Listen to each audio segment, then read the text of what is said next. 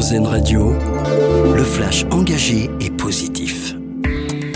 Bonjour, bonjour à tous. C'est la plus forte mobilisation contre l'antisémitisme en France depuis plus de 30 ans. Plus de 180 000 personnes ont manifesté hier un peu partout dans le pays pour se dresser contre les actes antisémites. La préfecture de police a décompté plus de 105 000 participants, notamment à la Grande Marche de Paris.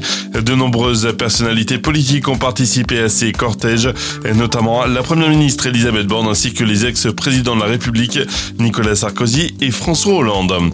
Elle a défilé pour le climat à Amsterdam. Greta Thunberg s'est jointe hier aux 70 000 participants à une marche pour l'environnement. Il s'agit de la plus grosse manifestation jamais organisée pour le climat aux Pays-Bas. Selon ses organisateurs, avec sa présence, Greta Thunberg a souhaité donner un peu plus de poids à cette manifestation. L'objectif était d'alerter sur le climat à 10 jours d'élections anticipées aux Pays-Bas.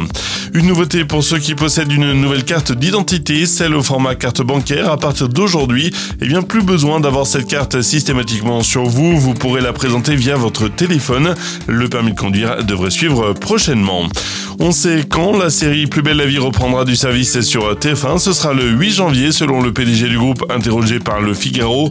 Et attention, il faudra changer vos habitudes si vous aimez la série car ce ne sera plus le soir mais le midi. La série sera diffusée juste après le JT de 13h. À la page des sports, la voile et le succès d'Armel Lecléache et Sébastien Josse sur la Transat Jacques Vabre. Il s'impose hier dans la catégorie ultime en Martinique après 14 jours et plus de 10 heures en mer. Et puis la qualité et le savoir-faire français pour réduire l'empreinte carbone des vêtements. C'est notre dossier solution à lire sur notre site. C'est ce que propose la marque Avant-Garde avec des tissus locaux haut de gamme. Elle travaille directement avec des fournisseurs et tisseurs locaux. Elle bannit également le polyester de ses créations. Dossier à retrouver sur erzen.fr. Voilà pour l'actu. Très bonne matinée à vous à l'écoute d'Erzen Radio. C'était le Flash Info engagé et positif sur RZN Radio.